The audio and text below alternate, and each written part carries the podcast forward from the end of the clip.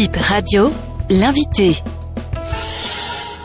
Moi, c'est Taufika Youssoufou, mère de deux enfants, vivant entre-temps avec le père de mes enfants. De quel type de violence avez-vous été victime? Racontez-nous votre histoire. Le père de mes enfants est un homme très violent, jalousie à outrance. Il n'aime pas me voir aller exercer un métier alors que moi j'étais commerçante. Je vivais dans le marché et il m'a connu dans le marché. Après que la grossesse est parvenue, à cinq mois de la grossesse, on m'a dit que l'école est ouverte, de rester à la maison. Bref, je suis restée à la maison. Trois mois après, j'ai accouché. Bien avant l'accouchement, dès que la grossesse était à thème, il me laissait dedans. Il découchait avec les femmes au dehors. Mais malgré ça, je ne disais rien. Après l'accouchement, maintenant, c'est maintenant à grande violence. Il exerce sa force sur moi. Quelle force il exerçait Il ne veut pas me donner à manger. Il me dit de rester dans la chambre avec l'enfant. Alors que l'enfant était, j'étais nourrice. Et il ne veut pas me voir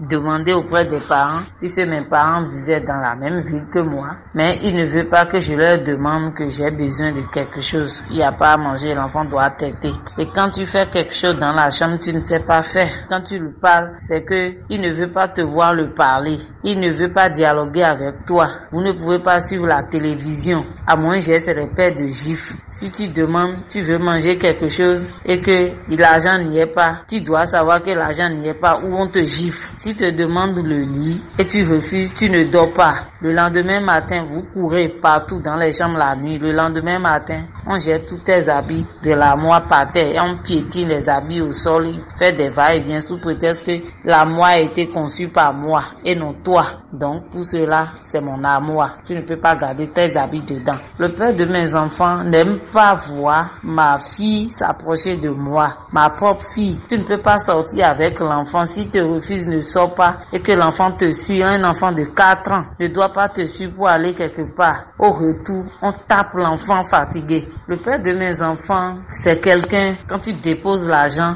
il va pas te demander. Il ira prendre l'argent derrière toi. Puisque moi, j'étais dans le marché. Donc quand je, je vais au marché, je reviens, lui n'a pas l'argent. Il va pas te demander gentiment, donne-moi quelque chose. Il va au niveau de ta banane, il prend l'argent et quand tu constates, on te tape, on te gifle, on te traite de tout. Après l'accouchement, j'ai exercé un autre métier. Partout où je passe, il ne veut pas me voir. Il cherche toutes les astuces à me faire quitter le lieu où je suis. Tout le monde doit me connaître en tant que, en tant qu'une femme, la femme de telle personne. Comment ça s'est passé après? Le 19 juin 2016, j'ai eu un accident où j'ai eu fracture de jambe. En ce moment, j'étais avec lui. C'était un dimanche à 16 h que ça s'est passé. En même temps, il est allé dans la chambre. Il n'avait pas l'argent. C'est mon agent qui l'a pris pour m'amener. C'est les ils ont appelé, ils m'ont amené à l'hôpital. Mais il est venu à l'hôpital avec mes sous. Il avait quelque chose de 250 000 francs sur lui et c'était mes propres sous. Moi, c'est la santé, je cherchais puisque c'est ma maman, ils ont appelé. Quand ils l'ont appelé, ils n'ont pas trouvé, ils ont trouvé le numéro de ma maman. C'est ma maman qui a suivi l'ambulancier à l'hôpital et j'étais à l'hôpital Saint-Luc.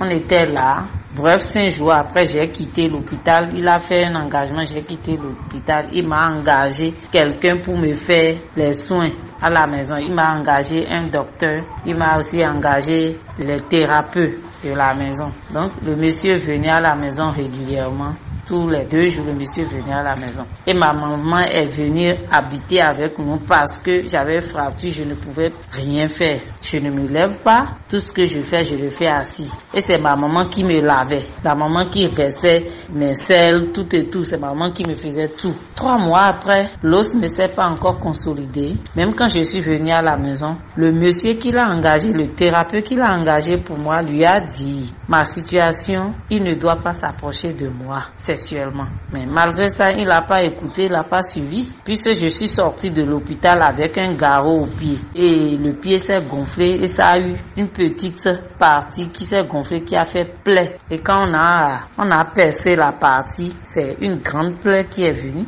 Maintenant, quand on est à la maison, chaque soir, il vient pour dire qu'il veut tenir le rapport. Quand ma, maman le voit revenir du, du boulot, ma maman, c'est quatre de nous, elle va dans la chambre des enfants. Et puis, j'étais au salon, on reste ensemble au salon et c'est dans la nuit profonde que ma maman vient.